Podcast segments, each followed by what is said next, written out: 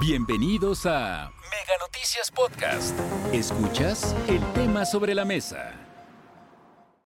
El hackeo a la seguridad digital de la Sedena, independientemente de lo que resulte, independientemente del contenido como tal de estas filtraciones, nos dice algo sumamente grave. Fue vulnerada la principal institución de seguridad de nuestro país.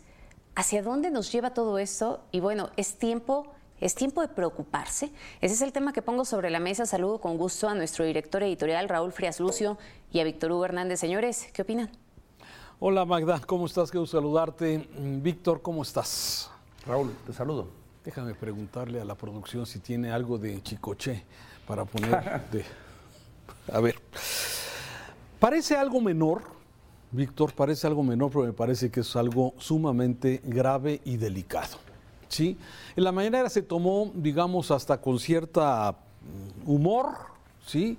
El tema de los documentos de la filtración que hace este grupo, identificado como Guacamaya, y que, bueno, todo parece indicar, de acuerdo a la información que da eh, Loret y Latinus, que tienen 6 terabytes, 6 terabytes de los servidores de la Secretaría de la Defensa Nacional.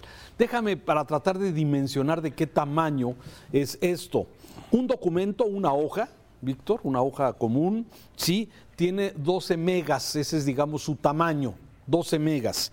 Aquí habla Loret de que este grupo de hackers sí pudo sacar, extraer 6 terabytes de información, cartas, correos, videos de los servidores de la Secretaría de la Defensa Nacional. ¿A qué equivale esto? Equivale a 500 mil documentos. 500 mil documentos.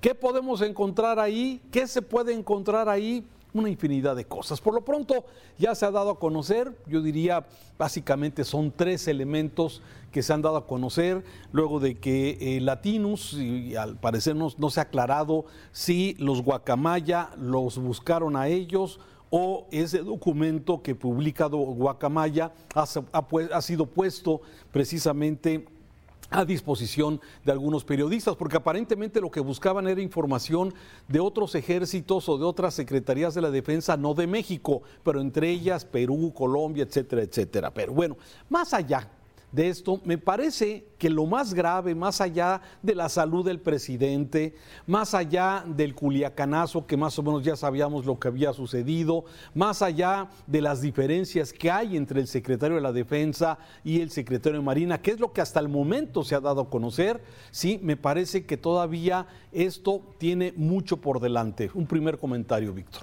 Sí, no, coincido contigo. Siempre información de esas, con esas características representan eh, un riesgo muy grande y, hablan de vulnerabilidad de una institución que per se debe tener información que debe ser confidencial. Yo no quiero apostar, mira, Raúl, ¿qué podemos decir? Seríamos pecar de candorosos si pensáramos que no vamos a encontrar información que pudiese ser, digamos, relevante o comprometedora. Todas las instituciones, sobre todo cuando hablamos también del ejército, de las Fuerzas Armadas, deben de tener información realmente comprometedora que pueda en cierto sentido eh, debilitar o vulnerar la imagen que tenga esta institución.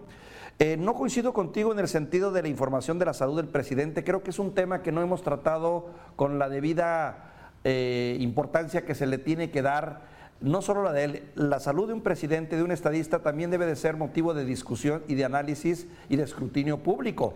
Porque ahí están los ejemplos, lo que ha pasado en Estados Unidos, te acordarás tengo entendido que en su último periodo, por ejemplo, Ronald Reagan prácticamente ya no gobernaba, lo hacía su esposa porque él tenía ya serios problemas de Alzheimer. O el caso del estadista francés Mitterrand también, que se vio afectado por un cáncer.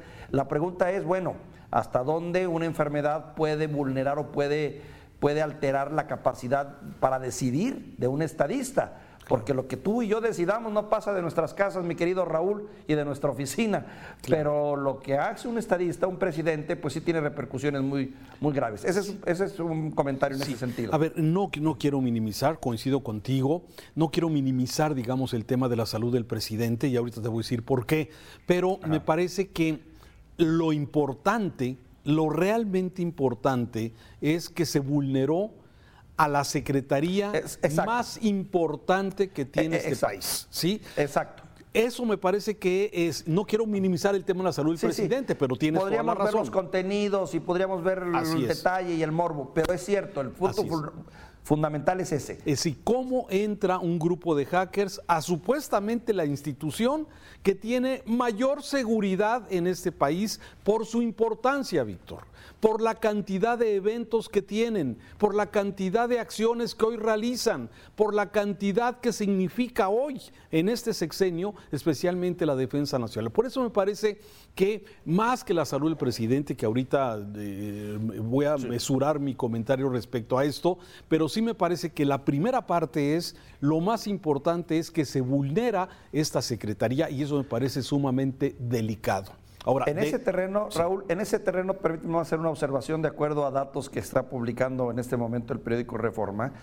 El asunto toma mayor relevancia y gravedad porque supuestamente desde febrero pasado la Auditoría Superior de la Federación le habría advertido ya a la Secretaría de la Defensa que era vulnerable a ataques de hackers debido a su debilidad en sus protocolos de seguridad.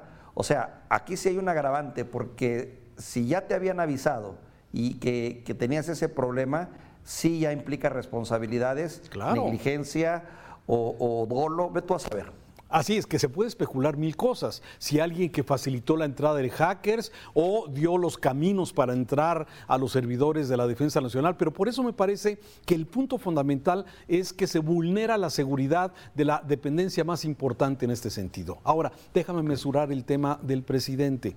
A ver, López Obrador tiene 68 años de edad. ¿sí?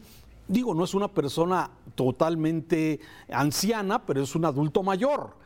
Y como cualquier adulto mayor, sufre de hipertensión. Como cualquier adulto mayor tiene algunas de las enfermedades que se... Propias de la edad. Propias de la edad. Ahora, que la algina, que la gota, que el tiroidismo, digamos, son, ah, son problemas que muchas personas padecen de alguna forma y que se están atendiendo y que lo que de alguna forma es esa idea de tratar de esconder.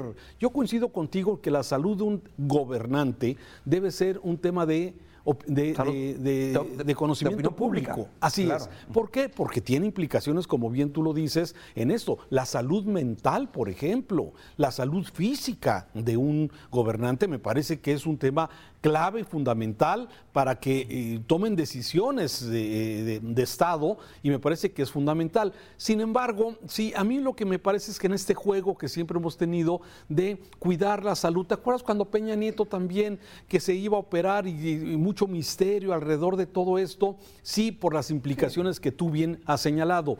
No quiero minimizar el tema de la salud del presidente, pero es evidente que el presidente, si tú ves su forma de caminar, esas imágenes que le hemos visto en Palacio Nacional, que va caminando encorvado y que se ve, o sea, evidentemente tiene algún tipo de problema de salud, aunque lo nieguen y aunque digan que están bien. Pero me parece que más allá, salvando este tema que tú bien apuntas, me parece que los otros temas, por ejemplo, lo del culiacanazo, pues ya sabíamos, lo vimos en televisión en vivo cuando Ovidio le hablaba a sus hermanos para decirle que se tranquilicen, ya cuando tenían copados ahí a los elementos del ejército mexicano que hicieron ese operativo y el presidente luego reconoció que él fue el que dio la orden de suspender el operativo para aplicar esa orden de aprehensión con características de extradición a los Estados Unidos. ¿sí?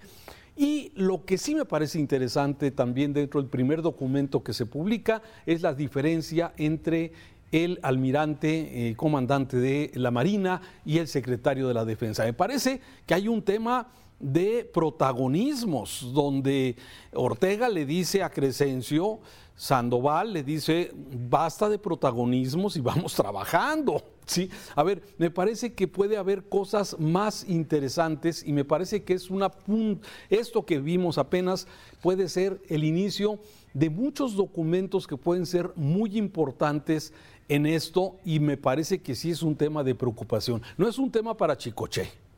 No, no, definitivamente que no. Y además también que ese tipo de información que en un primer momento se da y se entiende de manera reservada e interna y que pues todos lo tenemos en nuestras empresas, en, en las instituciones, revela mucho de la personalidad y de las maneras de actuar de, las, de quienes están al frente, ¿no? O de quienes generan esa información. Ese es un tema interesante, claro, que bueno, ya podremos discutir mucho si tenemos derecho o no a saber. Yo sí soy partidario de que estas instituciones deben tener cierta secrecía. Hay mucha información que no necesariamente tiene que estar en el ámbito de la discusión pública, Raúl, por razones de, seguridad, de estrategia, de, respeto también a los derechos de las personas o de los funcionarios, porque no hay que olvidar que también son personas y, seres humanos, ¿verdad? Sin embargo, bueno, cuando se filtran y cuando caen en manos, pues no sé, de periodistas que pueden argumentar la libertad de expresión y soltarlo todo de manera indiscriminada, pues sí, ahí ya conlleva otros riesgos. Pero fíjate que yo más allá del tema de los periodistas, que me parece que del gremio siempre hay gran, gran responsabilidad, temo que la información caiga en manos de delincuentes, de criminales. A ver, ese dato de cuántos elementos de la Guardia Nacional hay en un momento dado en el aeropuerto de la Ciudad de México, en donde tendría que haber 56 y hay dos. Oye, claro. Eh, eh, eso es sumamente preocupante, ¿sí? En donde entonces, ¿quién cuida? Ahora, esa información de alguna forma es vulnerable y pone, más bien pone vulnerable la seguridad del aeropuerto de la Ciudad de México. Me parece que son datos, como tú bien dices, no es información que deba de alguna forma darse a conocer en forma indiscriminada, ¿no? Me, coincido contigo en que debe haber información de seguridad, pero dentro de todo esto, la gravedad más importante, Víctor, y, en eso no tengo la menor duda, es la vulnerabilidad del sistema de seguridad. Y eso me parece que es un tema delicado. Y más si ahora se dice que la Auditoría Superior advirtió y no se hizo nada por austeridad eh, franciscana, híjole. Grave. Oye, como el asunto ese de la gasolina, del helicóptero, es, es, e, e, ese que un helicóptero con, con, soldados, con seres humanos haya caído porque alguien no tuvo la atingencia de ponerle la gasolina la cantidad adecuada, es muy grave, ¿eh, Raúl. Eso debe ver más cosas, ¿eh? Gravísimo. Que vale la pena andar. Claro, por favor, hombre, ¿a qué se debió? ¿A que no había presupuesto? ¿A la negligencia de un técnico? Al descuido de un, de, un operador. De un piloto. o sea, ¿qué es lo primero que checas cuando te subes a tu carro? que traigas gasolina suficiente. Y, no se diga si vas a treparte a un avión, ¿no? Ahora, Raúl, otro comentario rápido que no quiero dejar pasar por alto. Es cierto, hoy, y no lo quiero minimizar lo que está ocurriendo, claro, pero debo decirte que en este país, Raúl, podría yo casi asegurarte que somos muy frágiles en cuanto a la protección de nuestros datos personales. Tú lo sabes. Sí. Somos tremendamente frágiles porque se venden constantemente nuestros datos, se venden los padrones electorales, se vende toda la información, las llamadas que recibimos todos los días de vendedores y de agencias y de que tienen datos tuyos personales que fueron vendidos por alguna institución que en teoría debió haber mantenido la secrecía. También no hay, no hay que dejarlo pasar por alto. Y yo déjame agregar para terminar, ¿sí?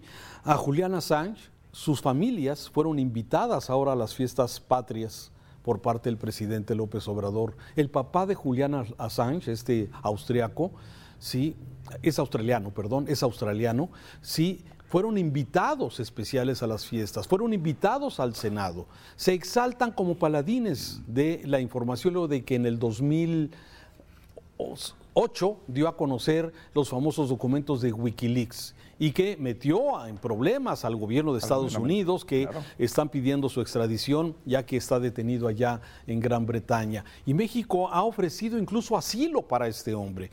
Y hoy que se da a conocer esto, el presidente no ha dejado de utilizar adjetivos como qué bajeza, sensacionalismo, falta de respeto, invasión a la privacidad. caballo de espadas. Oye, caramba, sí, a veces, como se dice, se ve la, se ve la viga en el ojo ajeno no, va Se ve la paja del ojo ajeno y no la viga en el propio. Tú eres el de los dichos. Ahí te estás diciendo. Oye, Raúl, y permíteme para terminar también, esto no lo estaríamos hablando, permíteme que mete el gol, si hubiesen recurrido a Metrocarrier.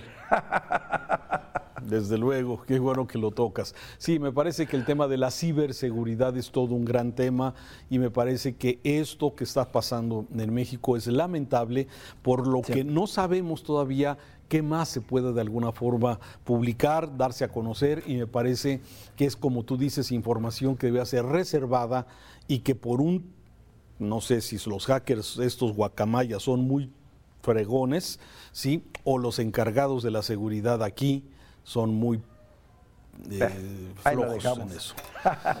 Mi querido. un saludo, Raúl. Buen fin de semana. Gracias. Hasta aquí la información.